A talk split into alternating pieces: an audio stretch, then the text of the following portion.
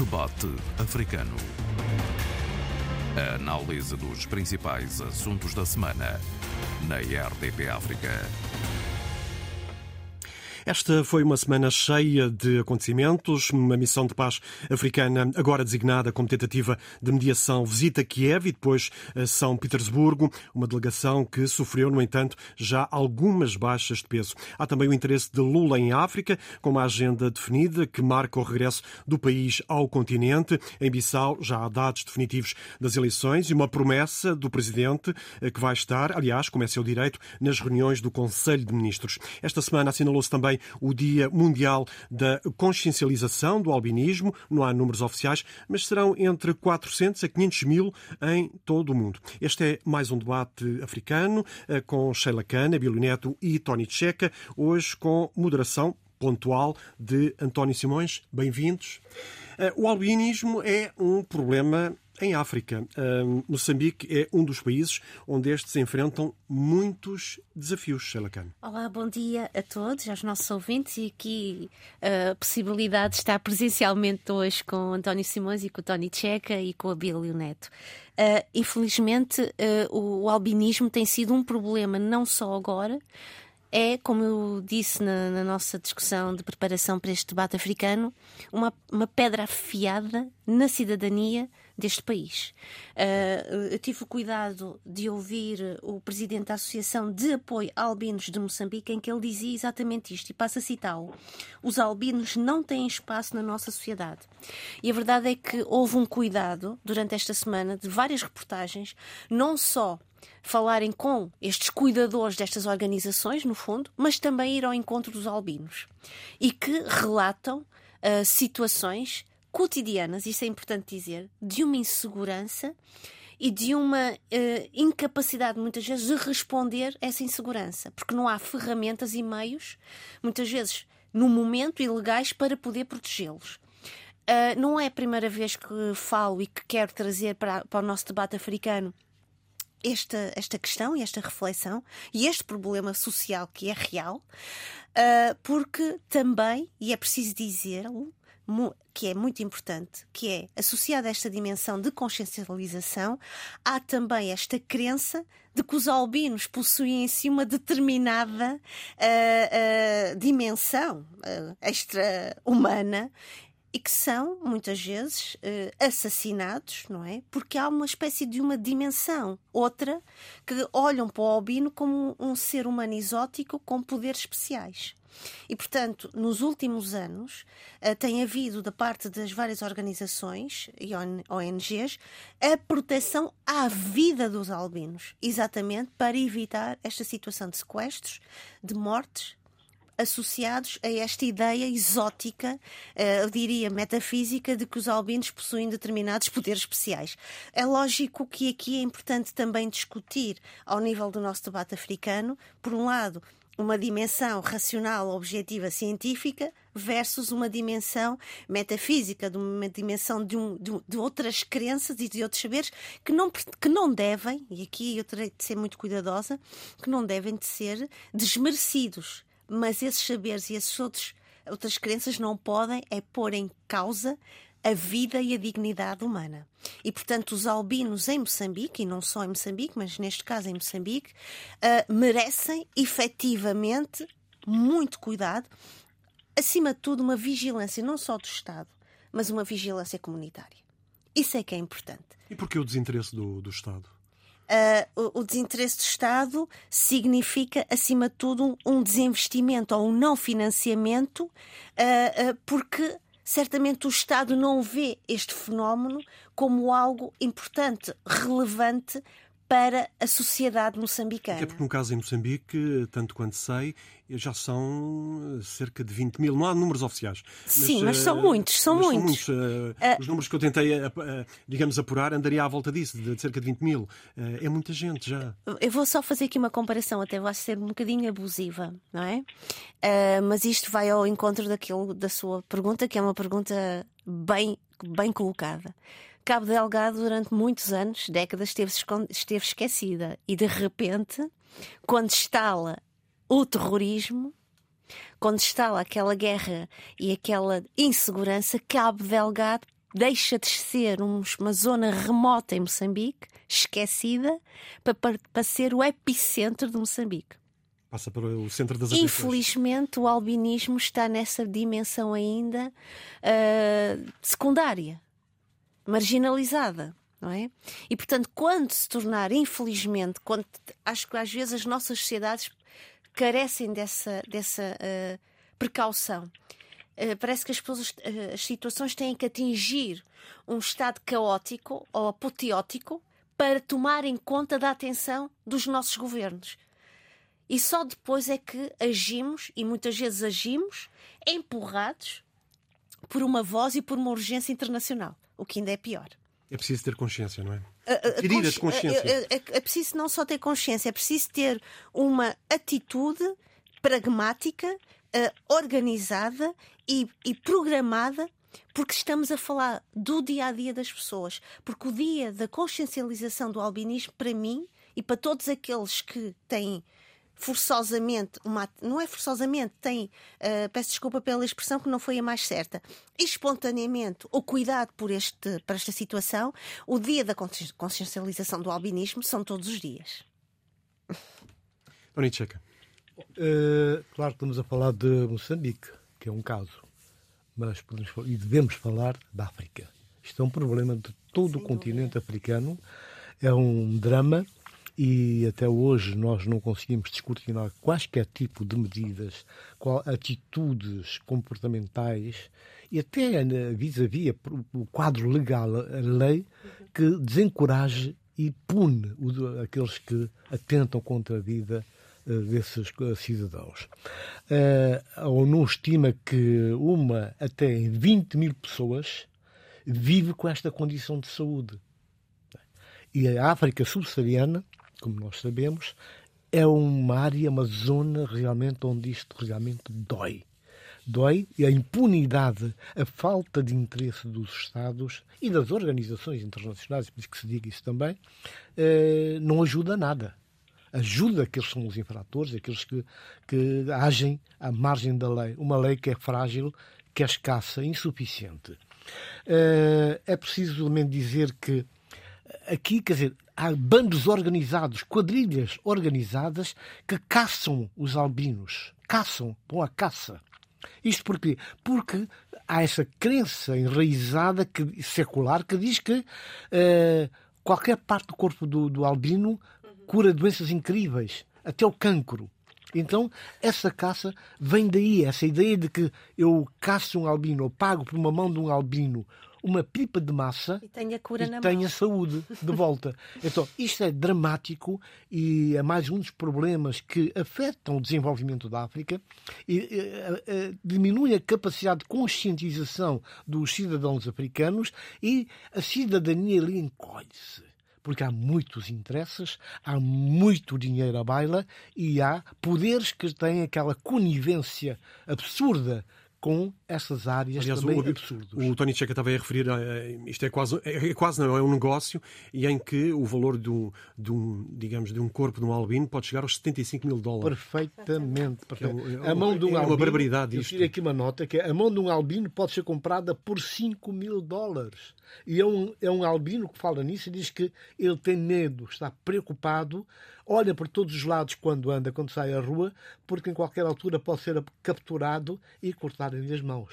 Portanto, e é muito dinheiro, eh, muitas vezes em zonas de, de, de, da África subsaariana, onde as pessoas não têm capacidade financeira, onde os próprios governos são frágeis, e então isto é mais um negócio horrível no seio de vários outros negócios que existem, como a mutilação genital feminina, e, uh, crianças de rua, crianças talibês, uh, tudo isso são, são questões que ferem e que atentam contra a, a, a, forma de ser, a essência da humanidade. É o caso, uh, em África também, o meu país quando uma criança nasce com, com paralisia nas pernas e, não, e dá sinais que não se consegue movimentar, essa criança está logo automaticamente condenada. É colocada bebê num rio se sobreviver.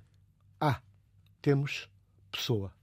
Se não sobreviver, é porque era lagarto, porque era bicho e voltou ao seu reino. Portanto, isso é dramático. E, e é preciso que hajam campanhas a escala nacional, a escala regional, mas também com o apoio das organizações internacionais para evitar mais esta tragédia que se junta a outras tantas tragédias que vão acontecendo no mundo. Abílio, como é que se reverte uma situação destas? Uh, reverte-se fundamentalmente com a Constituição na mão, com o seu catálogo de direitos fundamentais uh, no chicote uh, e também e, e, também e também e com a coragem a coragem e isto tem que ser generalizado em todo o continente africano de que não pode haver tradição acima da Constituição. E nós muitas vezes, muitas vezes cedemos, nós, quando eu digo nós, eh, digo nós, africanos, cedemos demasiado a determinadas eh, tradições, eh, que muitas delas nem sequer são tradições, são tradições eh, inventadas, e, e inventadas eh, muito recentemente, exatamente no sentido de transformar essas tradições eh, em negócios ou então transformar essas tradições o que é pior, eh, se calhar ainda, se é, se é possível, faço aqui em pior, eh, numa situação trágica como essa situação dos albinos eh, no continente, que é generalizado em todo o continente, que é também transformar situações de discriminação em armas de arremesso político. E nós lidamos no continente com muita leveza relativamente a esse tipo de, de, de, de situações que são vividas no cotidiano de franjas consideráveis, ainda que minoritárias, mas consideráveis, eh, da população eh, continental, que são eh, taxativamente discriminadas e reduzidas, sejamos claros e objetivos ao dizê-lo, e reduzidas a mais baixa inumanidade. E é o caso dos albinos. Nós estamos aqui numa espécie de tensão eh, permanente entre aquilo que alguns acham que deve ser entendido como tradição, como nosso, e, e, e, aquilo que as próprias constituições dos países não admitem como tradição, que é a questão da igualdade entre todos os homens. Não há Constituição nenhuma africana hoje que não tenha esse princípio como, como princípio básico. Mas mais do que existir esse princípio eh, nas nossas Constituições, ele também está disseminado por todo o nosso tecido legal.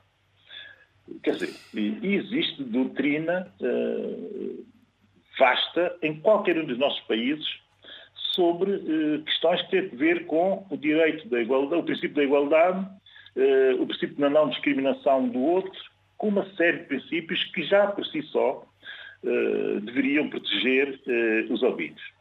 O que é que acontece eh, no caso de África? E hoje estamos aqui a falar dos albinos, como poderíamos estar aqui a falar, enfim, e poderíamos ter falado com mais atenção uh, há dois meses, quando um país uh, africano, no caso concreto Uganda, também relativamente uma minoria, como são os homossexuais, quer dizer, simplesmente decretou em nova lei uma agressão do próprio Estado relativamente a uma minoria que tem, eh, e tem na própria Constituição, direito a, a, a, a, viver igualmente como vivem os outros cidadãos daquele país. Mas, entretanto, o debate era saber se eh, aquela, aquela, aquelas, aquelas pessoas seriam eh, efetivamente africanas ou não, tendo em consideração de que o seu modo de vida é o modo de vida importado eh, do Ocidente. Essa era a discussão que muitos intelectuais, inclusive, colocaram eh, em cima da mesa quando Uganda fez aquela lei, que é uma lei absolutamente execrável e discriminatória relativamente aos homossexuais.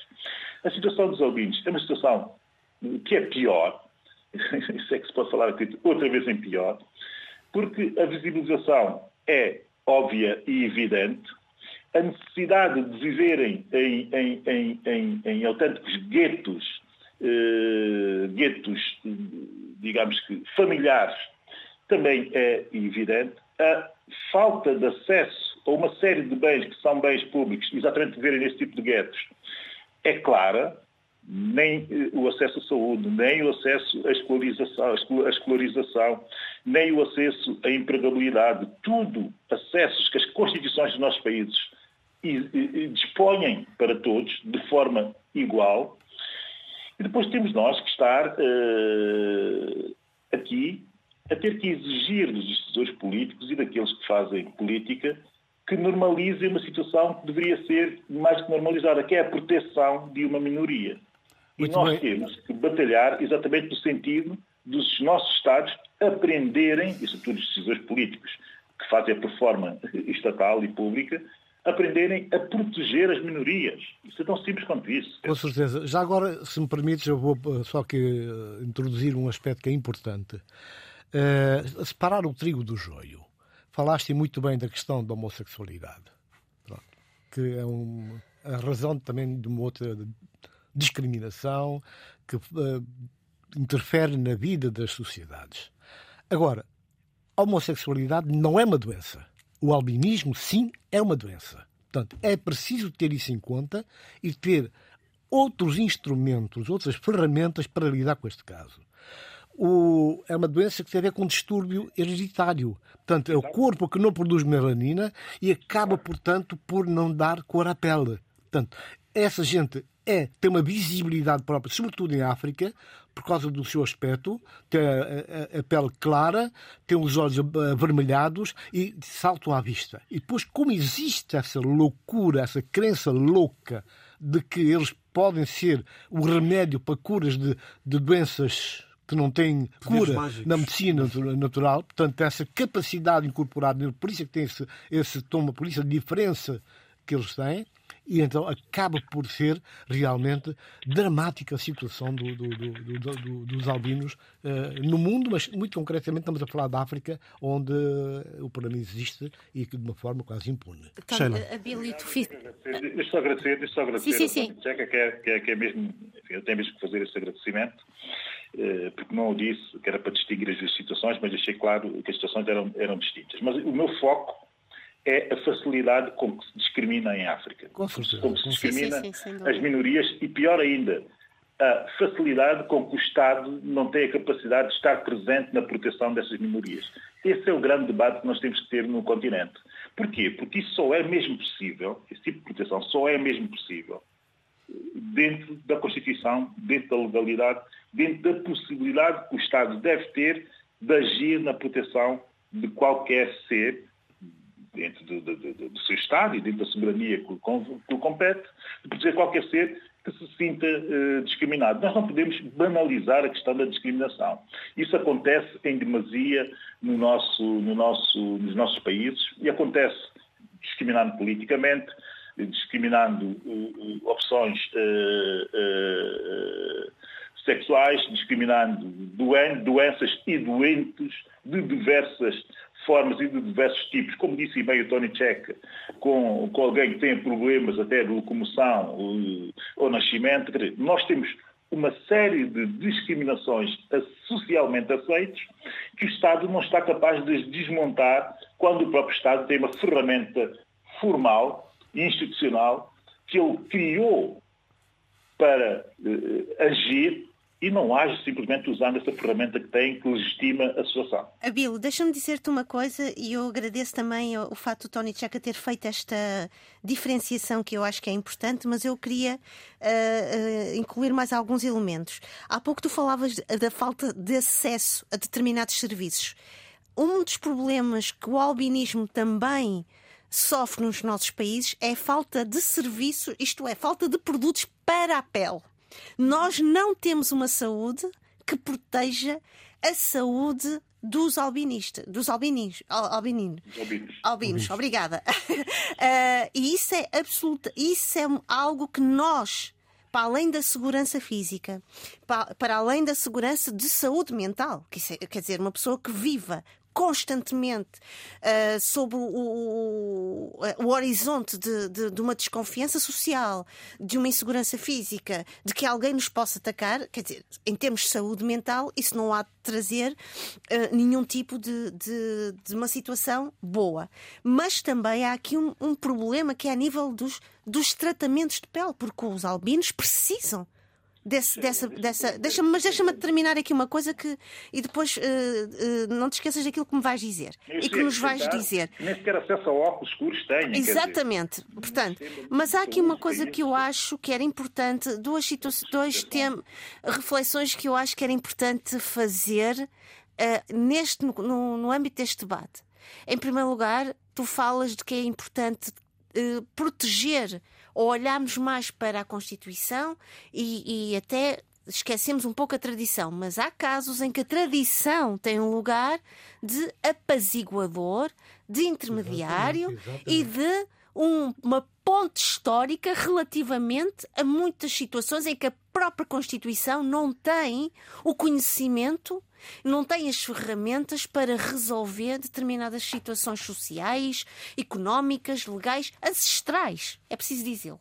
E portanto acho que não devemos. Sem problemas nenhums. Não, não devemos. Aceito aquilo que acabaste de dizer, não, até porque é, é bastante lógico. Não devemos, uh, digamos, radicalizar esta reflexão. Isto em primeiro lugar.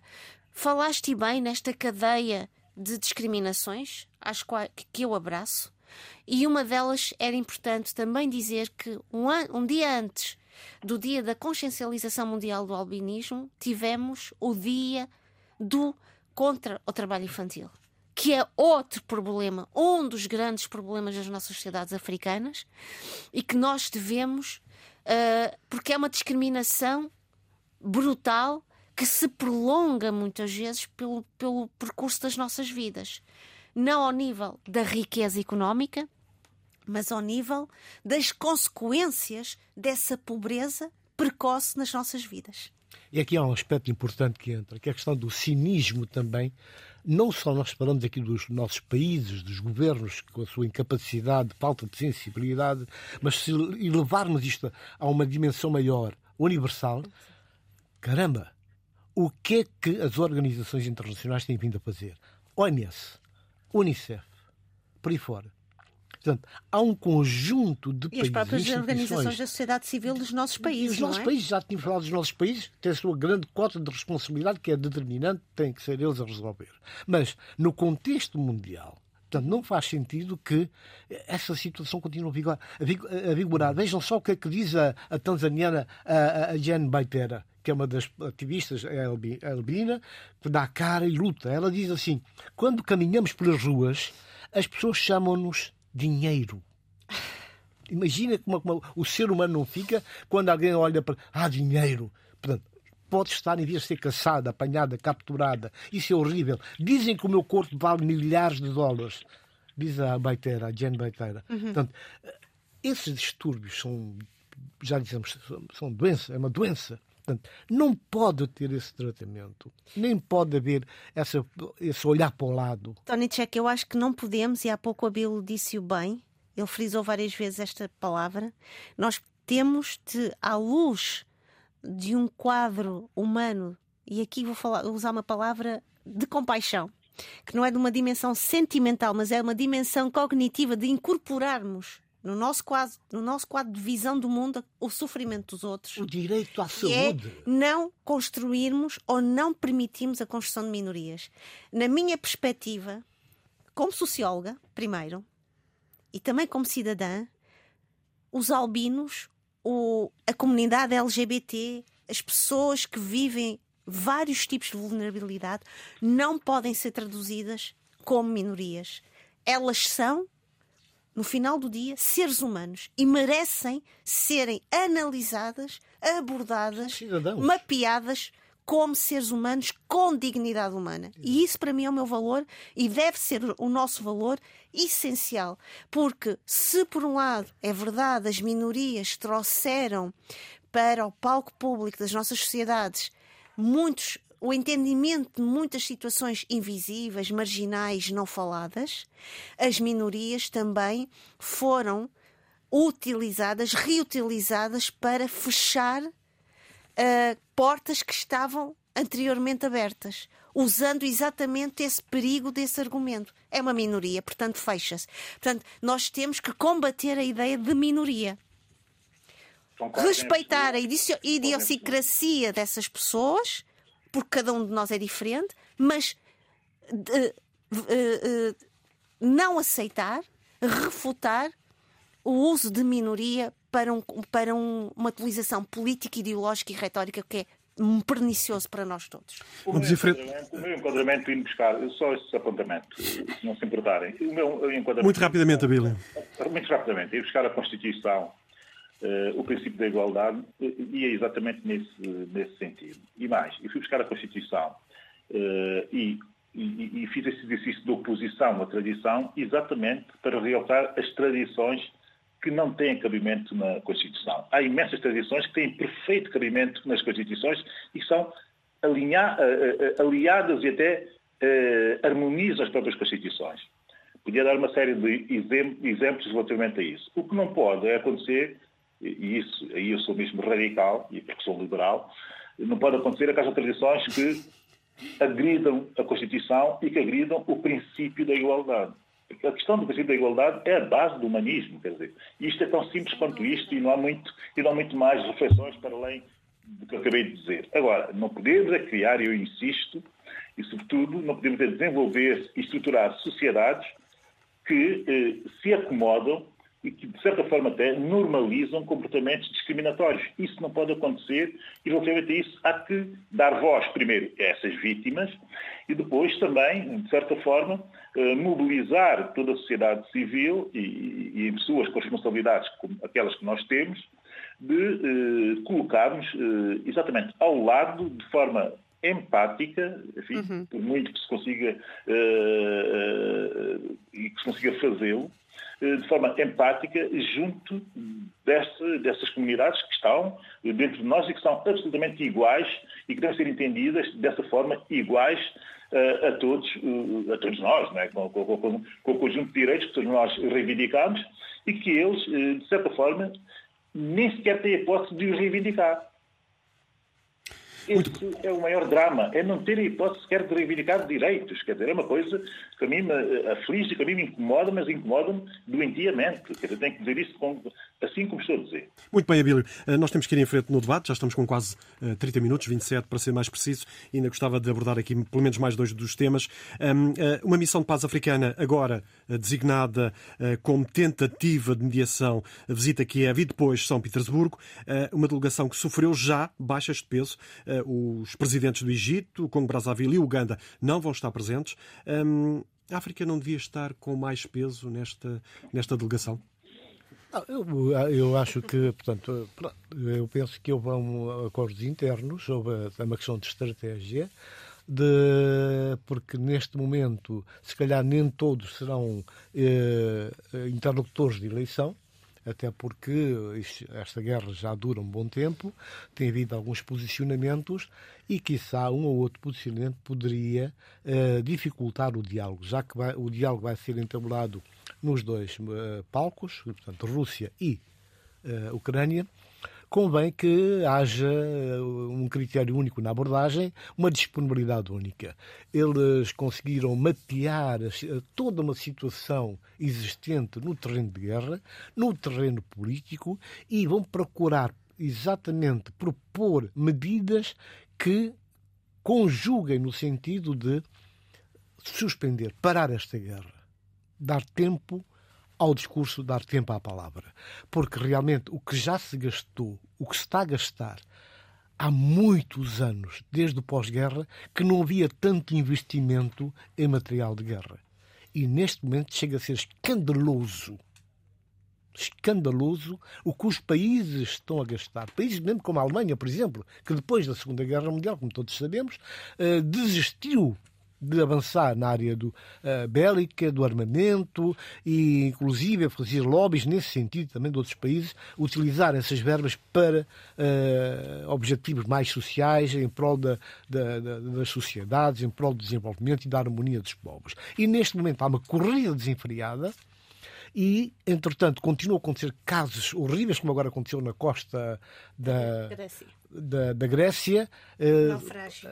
um naufrágio horrível, uh, mais de 700 pessoas mortas, uma quantidade enorme de crianças, pessoas que morreram fechadas em porões Quer dizer, realmente, quer dizer, não faz sentido. Gastamos tanto dinheiro a matar, tanto dinheiro em conflitos, quem pode, quem tem razão, quem é mais forte, secundarizamos tudo o resto. Portanto, esta situação, a humanidade tem uma responsabilidade. Não adianta muito, eu fiquei comovido quando vi a fotografia do secretário-geral das Nações Unidas, quando soube o que tinha acontecido na, na costa. Uh, Uh, grega. grega. Uh, sinceramente, mas ao mesmo tempo, mas que é que adianta esse dramatismo pós-acontecimento, pós-tragédia? É preciso tomar medidas. E essas medidas têm que ser tomadas de forma organizada e participativa. Da mesma forma como o mundo ocidental, praticamente todo ele em peso, deu o que tinha, o que não tinha, continua a dar para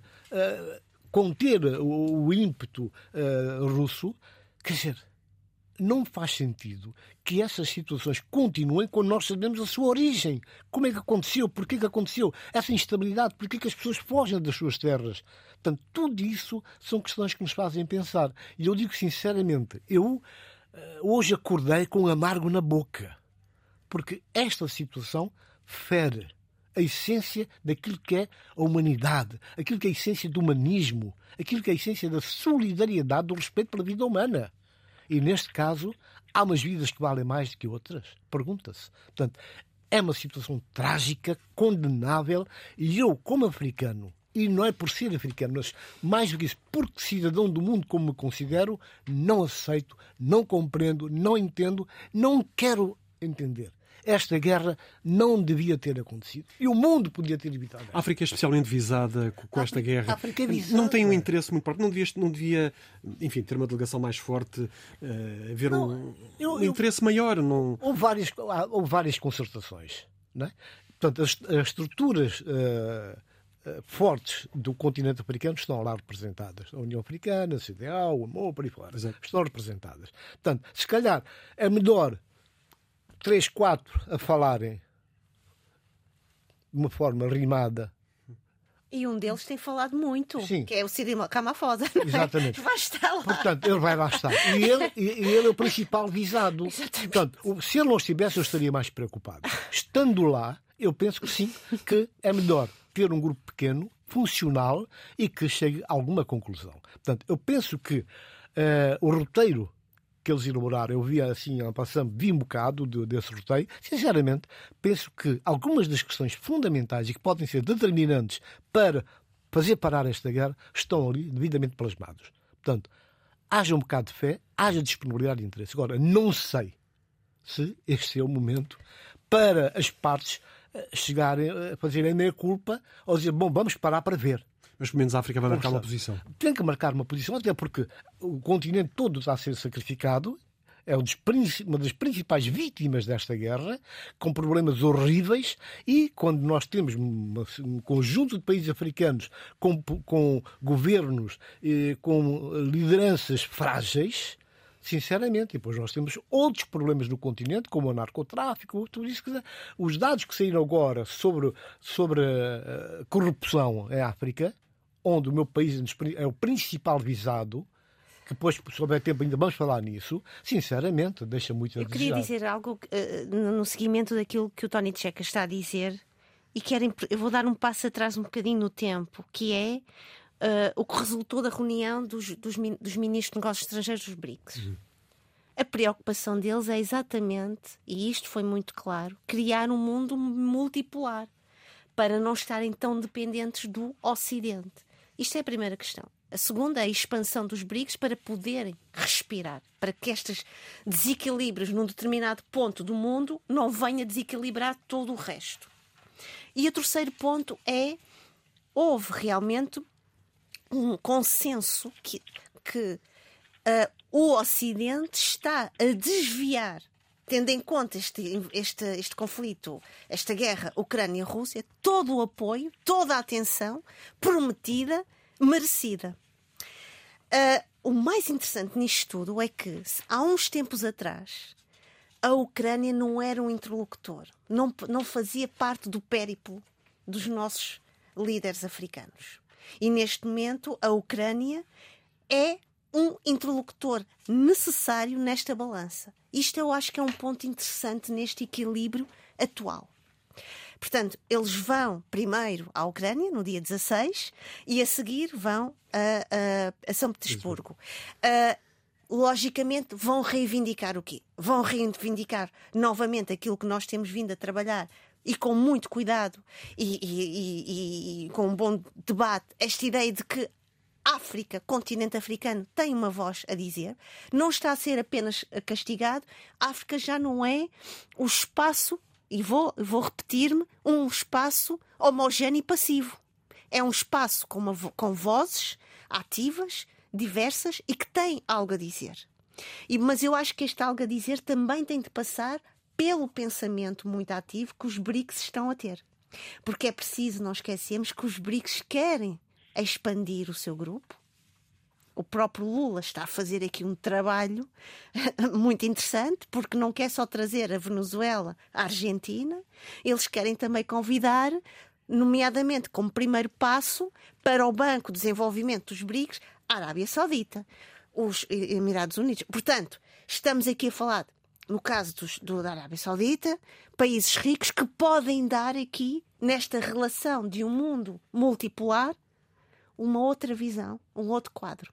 Portanto, eu acredito que este trabalho que os nossos líderes africanos estão a fazer não pode ser um trabalho dissociado daquilo que os BRICS também estão a fazer. E não podemos esquecer só uma coisa rápida, é que entre 26 a 29 de julho nós vamos ter a segunda cimeira, o Fórum Económico e Humanitário, isto é muito interessante, Rússia-África. Em prol da paz, segurança e desenvolvimento. Exatamente. E não nos podemos esquecer que Angela, uh, uh, uh, peço desculpa, agora esqueci-me do nome da senhora, esteve agora recentemente na América Latina. Agora esqueci-me do nome dela, peço desculpa. Pronto, vamos ficar. De onde é que ela é? Do, do, do, do, da presidência europeia, do Conselho Europeu. Esteve agora na. Bem, não interessa. Há aqui uma. Obrigada, uh, uh, Ursula von der Leyen. Obrigada, Abel. Peço desculpa aos nossos ouvintes por esta branca. Uh, há aqui uma procura, preocupação também da Europa de estabelecer um, um, uma maior cooperação com o Mercosul. Lula também quer reativar a sua relação com, com, com, com a África. Portanto, não podemos mais olhar para esta dimensão Ucrânia-Rússia sob só uma perspectiva. É Exatamente. É preciso abrir o nosso olhar daí, para as várias. E, daí a conexão que o Lula está a tentar fazer, exatamente que aquilo que ele diz, vamos regressar à África, vamos estar com a África, a África tem que estar connosco. Portanto, é, é, é, essa, mais do que um, uma frase lapidar, que fica bem, que colhe bem, quase poético, traduz exatamente uma situação de abandono e esquecimento, que em certos momentos a África é votada. Eh, como dizia a Ministra dos Negócios Estrangeiros da África do Sul, eh, há muita gente a pensar, a investir em como fazer esta guerra, como ganhar esta guerra, e muito pouca gente a pensar como parar esta guerra. Exatamente. Portanto, este eh, faz to toda a diferença. Portanto, é um pensamento importante vindo de alguém com responsabilidades políticas na África do Sul e tendo em conta as suspeitas todas que existem em relação ao posicionamento da África, da África do Sul, Sul eu é? penso que os Estados Unidos conjuga bem, andam muito incomodados exatamente, com isso, não é? conjuga muito e vamos deixar de crer que toda a gente dança o samba da mesma maneira e vamos pensar que as, as várias musicalidades têm a ver também com, com as realidades de cada uma das partes. Uh, o batuque, o toque, o violino, o banjo, o acordeão têm sons diferentes. Mas não é deixam de ser lindíssima. Deixe-me só dizer uma coisa, António Simões, para, para uh, o Abil certamente terá coisas também. É que em agosto nós vamos ter a reunião dos BRICS. Que vai ser na África do Sul. Vai ser na África do Sul. Nós não sabemos, porque é pois, é preciso não esquecer que a África do Sul aqui tem um, uma, pedra, uma batata quentíssima é na mão. porque a África do Sul faz parte do acordo do Tribunal Internacional Penal, no qual Uh, se assim for, o Putin, se ele entra na África do Sul, o Cyril Ramaphosa terá algo a dizer. já chegou ao é? ponto, na África do Sul, estar a ser discutido a questão, a exatamente, da, do tribunal. ou para a China e também eu já vi para Moçambique. Portanto, vamos ver também como é que a África do Sul se vai colocar neste palco que tem muitos, é muitas musicalidades, como dizia, como dizia o Tony Checa. Se eu pudesse falar, se eu pudesse falar, enfim, eu só queria dizer aqui duas ou três coisas muito interessantes, mas começar logo pelo fim sobre aquilo que a Sheila disse, achei, achei interessante que a Sheila tivesse dito, enfim, a propósito da situação do Tribunal Penal Internacional eh, e do Sr. Putin e da Cimeira dos BRICS eh, na África do Sul, a Sheila disse uma coisa muito interessante. Vamos lá ver o que é que o Presidente Cyril Ramaphosa vai conseguir fazer para ter o, Sr. Putin na Cimeira. No fundo, essa parte final fui eu que acrescentei, mas no fundo a Sheila esqueceu-se de pensar que a África do Sul não está de direito e que tem um, um, um, e que tem um sistema judicial.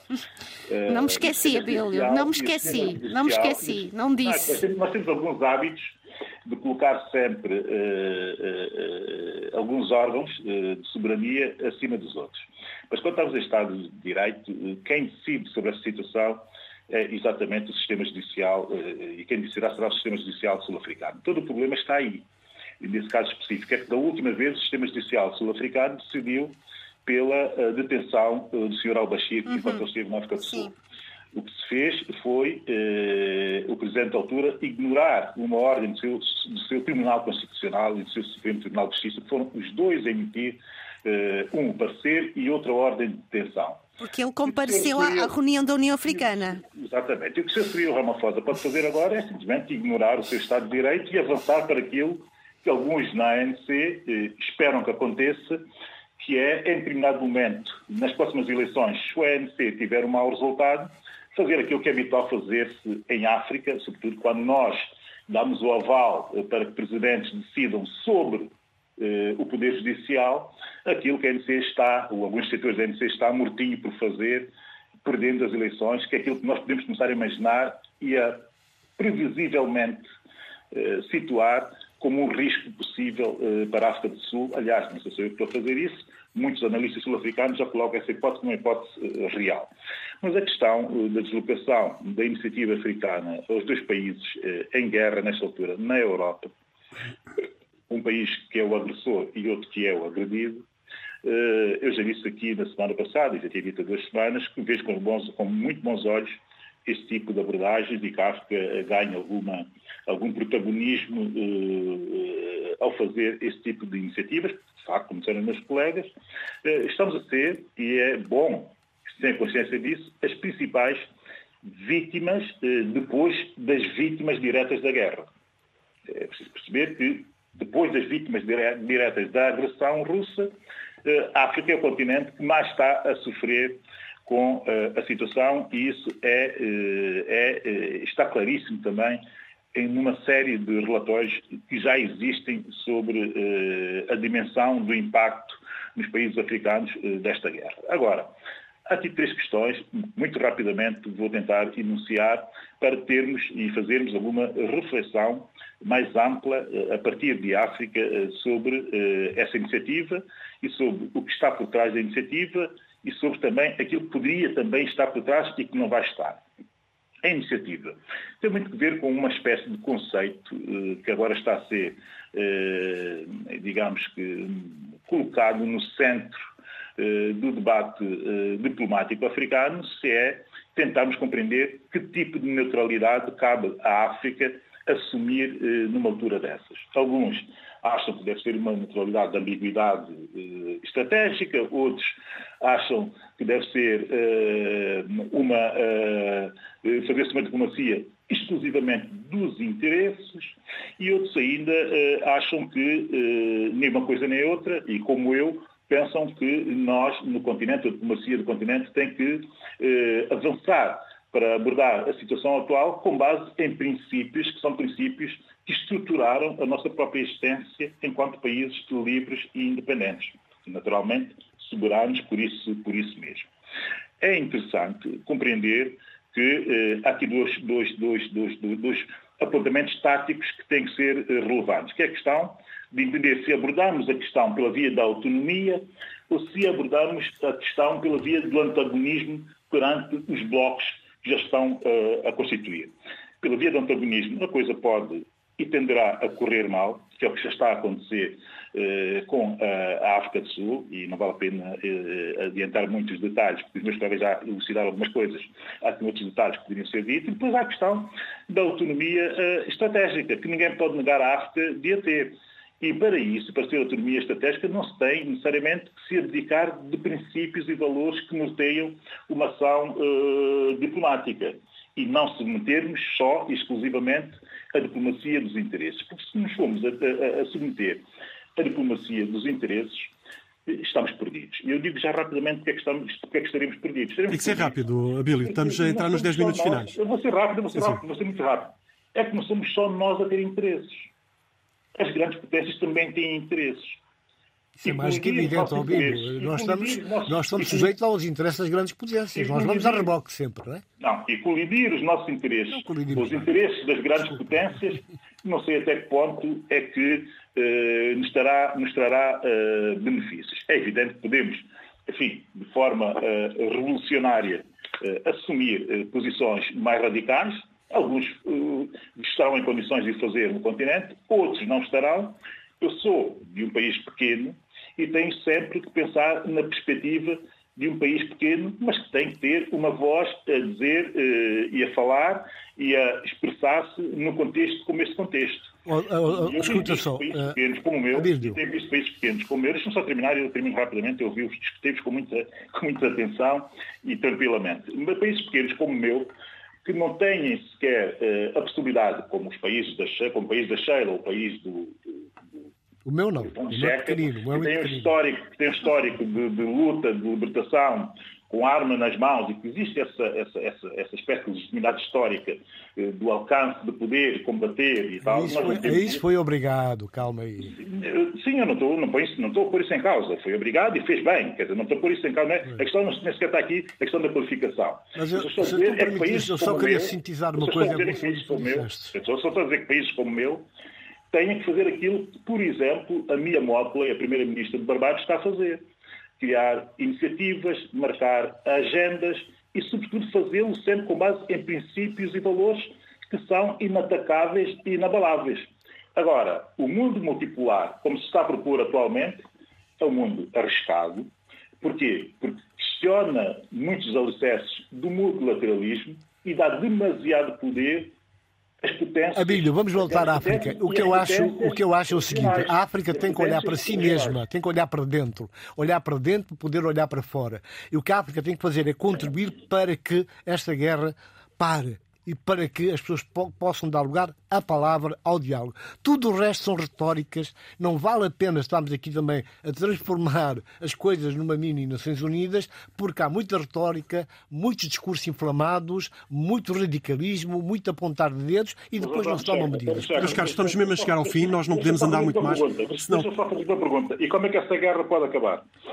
Com diálogo, com a palavra, com a conversa, não é com, com armas, não é com bombas. Mas, ao meu, ao meu caro, deixa-me só dizer uma coisa. Eu tive a procura do, do plano africano para, uh, para essa iniciativa e eu não consegui encontrar. Mas há, há, há agora há um plano, vai ser apresentado aos dois presidentes. Não, mas eu sei que vai ser apresentado dois Estou a dizer que ele não está publicado. Ah, bem, mas como é que vai ser publicado antes de ser discutido com as partes interessadas? Óbvio. Oh, oh, oh Tony Checa, vamos lá ver uma coisa. A diplomacia não permite isso. Não, não pode.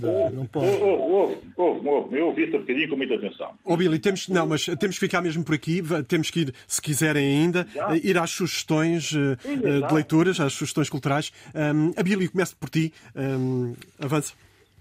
As minhas, as minhas sugestões. As minhas sugestões são, enfim, são fundamentalmente visuais, ou audiovisuais, se quisermos. Uh, terminou uh, muito recentemente uma grande série de televisão, uh, que deu na HBO, Succession.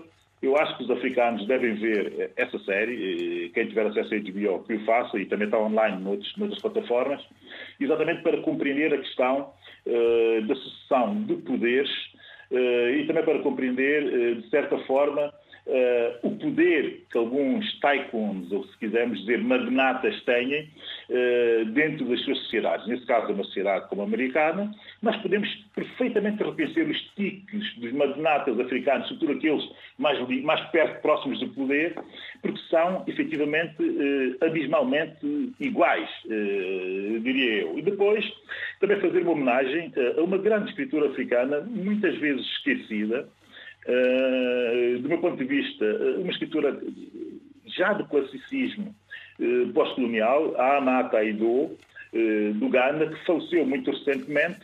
E eu tinha aqui um texto que era para ler sobre a obra dela, que me impressionou imenso pela ironia, pelo feminismo muito, muito, diria eu, eh, muito pouco ideológico, mas muito sábio, eh, e que tinha aqui um texto, mas não vou conseguir ler o texto, e também tinha aqui uma série de livros dela que eu aconselharia a, leitura, mas quem estiver a ouvir, eh, faça uma pesquisa online e que e, e procure por Ama Ata Aido, e vai compreender a importância de uma escritura que influenciou muita gente, mas que também soube, de certa forma, divulgar as literaturas africanas, eh, tanto as do passado como as mais eh, recentes. Para terminar, eh, fazer aqui uma espécie de sedução à diáspora africana mais conservadora. Está no Amazon Prime um documentário que é sobre a vida do juiz controverso, conservador, reacionário Clarence Thomas. O realizador é Michael Pack e o documentário chama-se Created Equal. Eh, vale a pena ver e ouvir eh, como é possível ser conservador e reacionário e fazer todo sentido naquilo que se diz, sendo ainda assim um afrodescendente. Anicheca. Bom, eu teria mais alguma coisa a dizer sobre livros, mas vou deixar para o próximo programa, com uma pequena dor aqui na alma, porque não vou poder falar do meu país, há tanta coisa para dizer está num período pós sem dúvida, sem dúvida. mas fica para o próximo programa, já digo que sim. Mas quero, portanto, fazer referência ao quinto, a quinta edição do Festival Literário do Sal, que foi, eh, portanto, Festival de Literatura do Mundo, eh, que foi um, mais um êxito de, que merece palmas ruidosas pela forma de abordagem, pelo nível das intervenções, pela, pela maneira como conseguiram tocar nas questões mais importantes, ao mesmo tempo que uh, a literatura floriu, uh, embelezou a Ilha de Sal, já de si toda muito, muito linda, com aquelas ondas lindas lá da, da praia da, da Ilha do Sal. Eh, mas quero dar um abraço ao Filhinho de Elise e à Márcia Couto, da editora Rosa Porcelana, por muito que têm vindo a fazer em prol da literatura, em prol da cultura dos nossos países. Sheila. Eu tinha duas sugestões, mas eu vou ficar só por uma. Uh, eu quero fazer uma homenagem a um grande escritor, um escritor que trouxe para a sua literatura e o Paulo Faria, que é um outro grande escritor e tradutor, de, e refiro-me a Cormac McCarthy, que faleceu recentemente e que tem uma literatura, como dizia o Paulo Faria, tradutor e escritor, morreu um tempo de escritores que cresceram como pequenos Tom Sawyers, porque ele traduziu a América profunda, a América invisível, a América que não se vê. Uh, a Isabel Lucas, uh, jornalista e crítica literária, dizia na sua homenagem no público, e eu vou citá-la porque é brilhante aquilo que ela diz e que me tocou imenso. O Nobel da Literatura não chegou a distingui-lo. O lamento ficará eternamente com a Academia Sueca. Subscrevo, aplaudo estas, estas palavras. E estás a falar de um, de um poeta, de um escritor que nunca utilizou a internet. Exatamente, exatamente. e que foi, uh, para não nos esquecermos, esse grande autor de Este País Não é para Velhos, é que depois foi passado para filme, cinema. para cinema, e que ganhou um dos autores, o Bardem, um Oscar, exatamente. e que ganhou com o Pulitzer esse outro grande livro, A Estrada. Este foi mais um debate africano. Já sabe, para a semana estamos de volta com o João Pereira da Silva. Uh, fique bem, fique com a RDP África. Debate Africano. A análise dos principais assuntos da semana na RDP África.